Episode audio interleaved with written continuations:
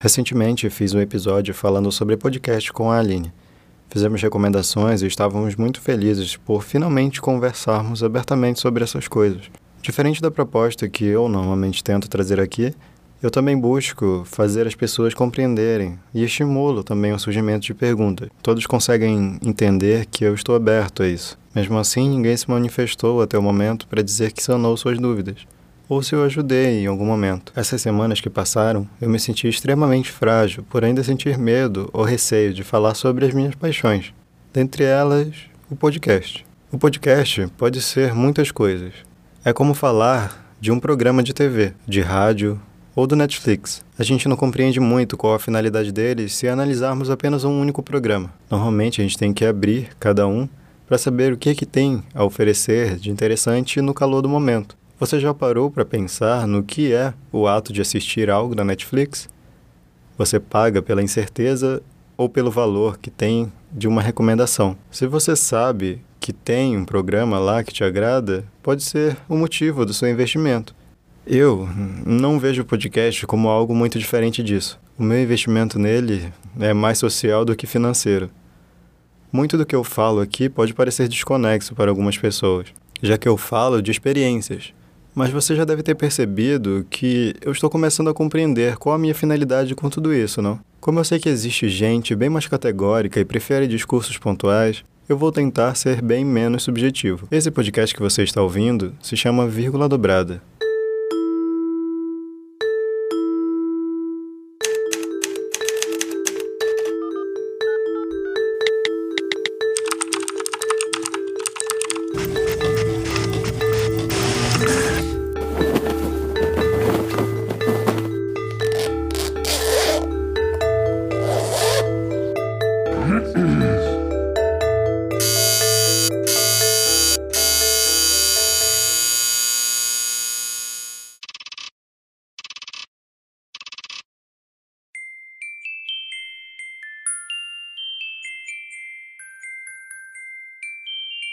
Esse é o Vírgula Dobrada Podcast. É uma conversa que eu tenho comigo mesmo sobre minha relação com o mundo. Diferente de gente que critica as outras pessoas, a política, o sistema, o Brasil e o mundo, aqui eu lembro as pessoas das incertezas da vida. Até quando a gente toma decisões que parecem concretas. Eu precisei de alguns episódios para saber que eu tinha a necessidade de manter esse projeto e que ele é muito mais de mim do que eu dele. Só que eu sabia que não tinha apenas essas ideias.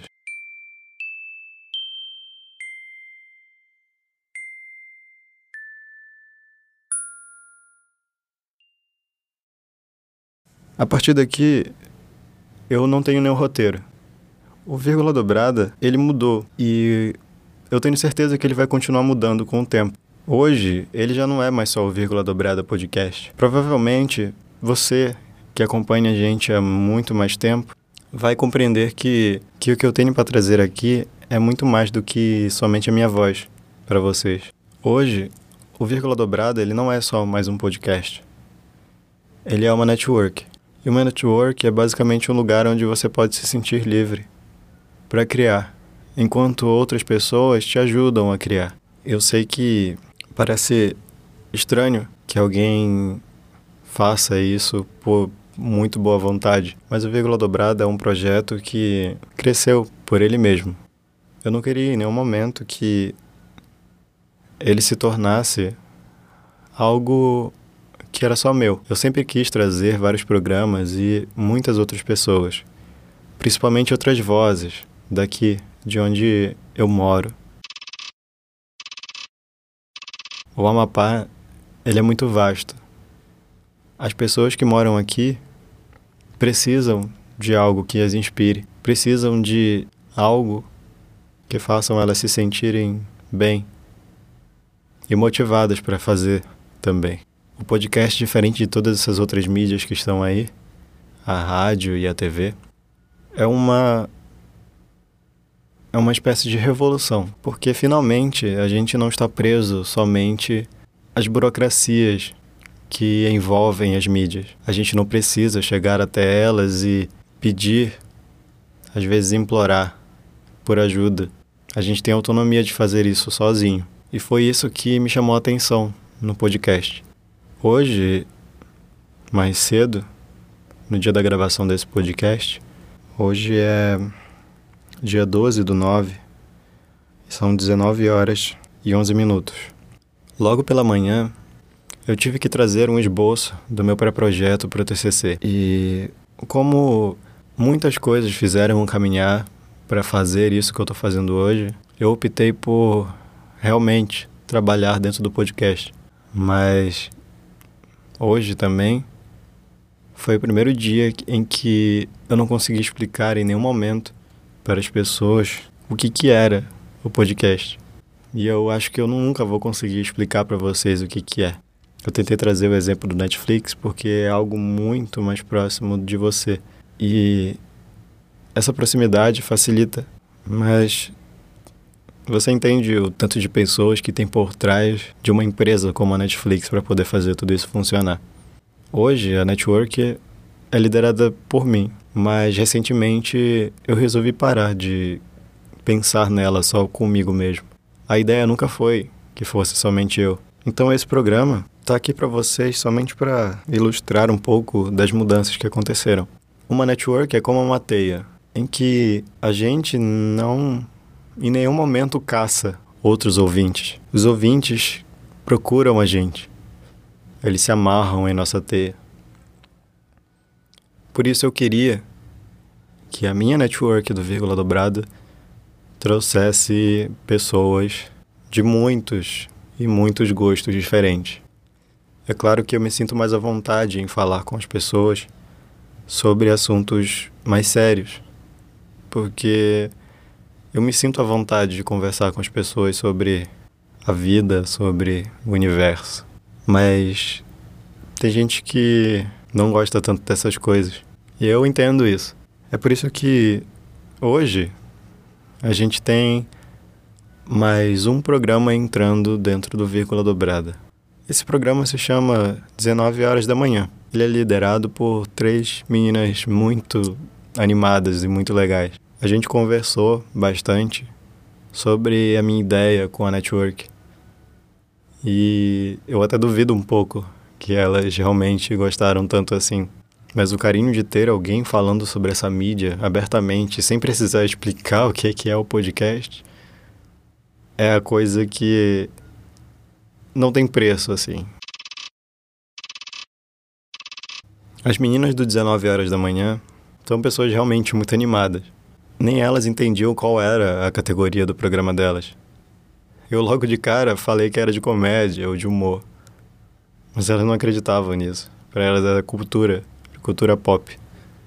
Não deixa de ser, mas quem não quer duas pessoas para conversar livremente sobre um assunto que normalmente a gente não chega em casa e fala com alguém.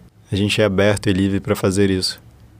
E não só essas coisas, mas a gente se sente livre por pelo menos 30 minutos, uma hora, uma hora e meia, tanto faz. É a mesma coisa que uma Netflix, era? Não, não é. A Netflix a gente tem que estar tá assistindo, tá focado ali. Se a gente sair, precisa pausar. Mas enfim, a gente tem agora um programa que é genuinamente amapaense também, assim como o meu.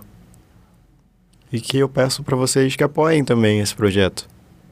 Apoiem as pessoas do seu próprio estado, que tem vontade de dizer algo. Outro podcast que também agora faz parte do Vírgula é o podcast Caboclas.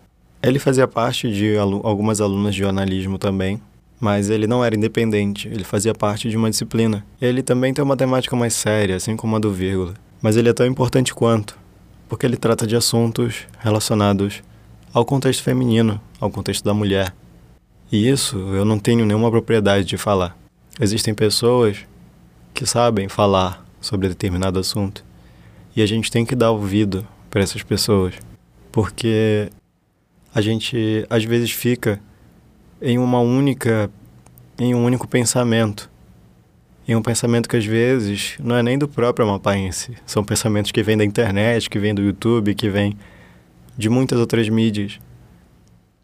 E aí vem um podcast feito por pessoas que nem sempre ganham alguma coisa para fazer. Elas fazem por gosto, por amor. E eu acredito nesses dois projetos que chegaram agora. E também acredito nos próximos projetos que virão. Eu sei que é difícil para todo mundo entender o quanto que isso é importante para o estado do Amapá. Mas essa network, ela não tem hoje em dia nenhuma nenhum apoio de grandes pessoas.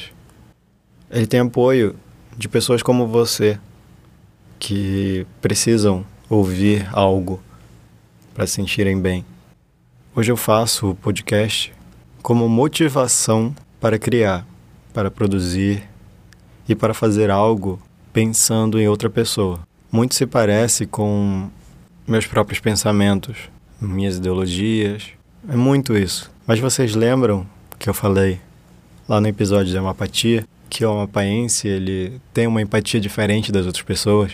Ele se coloca no lugar dos outros, mas às vezes ele exagera nisso e pensa mais no outro do que nele e quer saber da vida do outro. Pois é. Eu aprendi a falar da vida contando minhas experiências. E o que é mais válido do que experiências? É a única coisa que a gente pode dizer com muita convicção.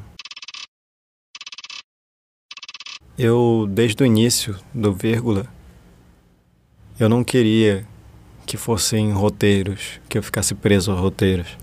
Mas existem momentos em que eu também não me sinto à vontade de falar sobre mim. As palavras por muito tempo foram o meu refúgio. Eu gostava muito de falar com as pessoas apenas por cartas. E não queria que as pessoas me vissem não queria que me conhecessem. Eu só queria ser ouvido, ser lido através das cartas. Isso, para um diálogo com a sociedade, é péssimo. Quem se importa com palavras? Eu me importo.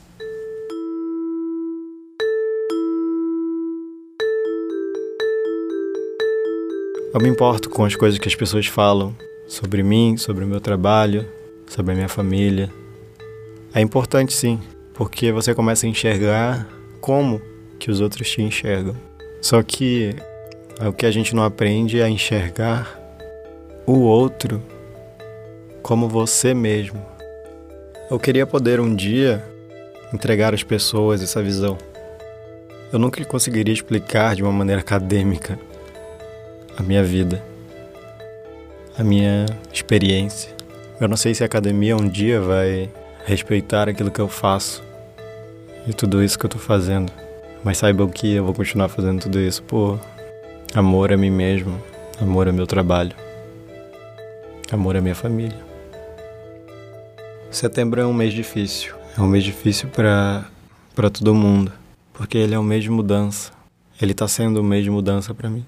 Ele tá sendo um mês em que eu fiquei doente. Eu acho que eu não tinha ficado doente desde o início do ano. É maluco isso, porque eu gosto de mudanças.